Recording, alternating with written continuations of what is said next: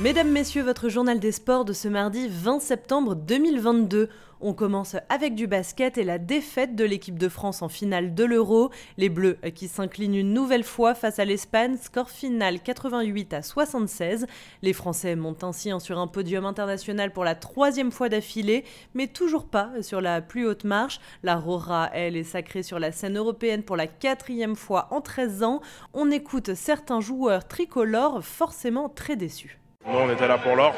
On est des compétiteurs, on est là, on est venu euh, pour gagner. Donc forcément, partir sur une défaite, on ne peut pas être content pour le moment. On voulait l'or, c'est sûr. On voulait l'or et moi encore plus. Ça montre que le basket français est, là, est présent, mais euh, il faut, faut finir le travail.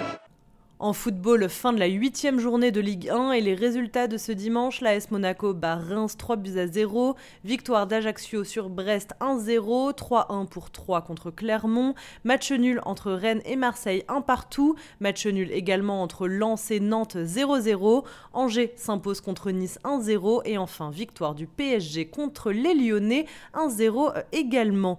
Avec ces derniers résultats, le PSG reste en tête du championnat, suivi de Marseille et Lorient.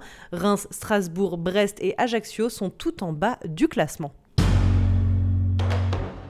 Coup dur pour Teddy Riner, le judoka français dix fois champion du monde a dû déclarer forfait pour les prochains championnats du monde qui auront lieu du 16 au 13 octobre en Ouzbékistan.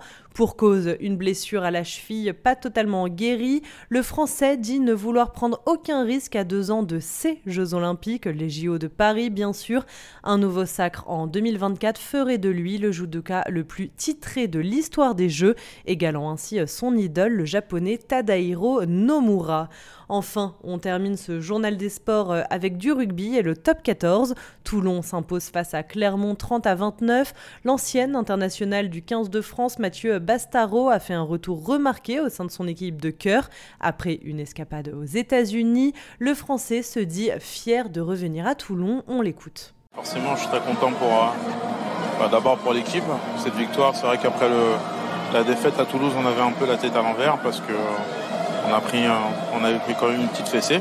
Et euh, après moi, à titre personnel, bien sûr, je suis très content de, de, bah, rejouer euh, et encore qui puisait à Mayol.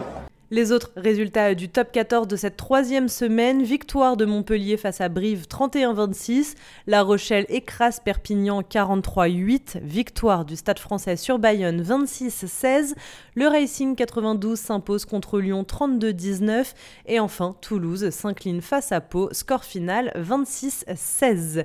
Voilà messieurs dames pour votre journal des sports de ce mardi 20 septembre 2022.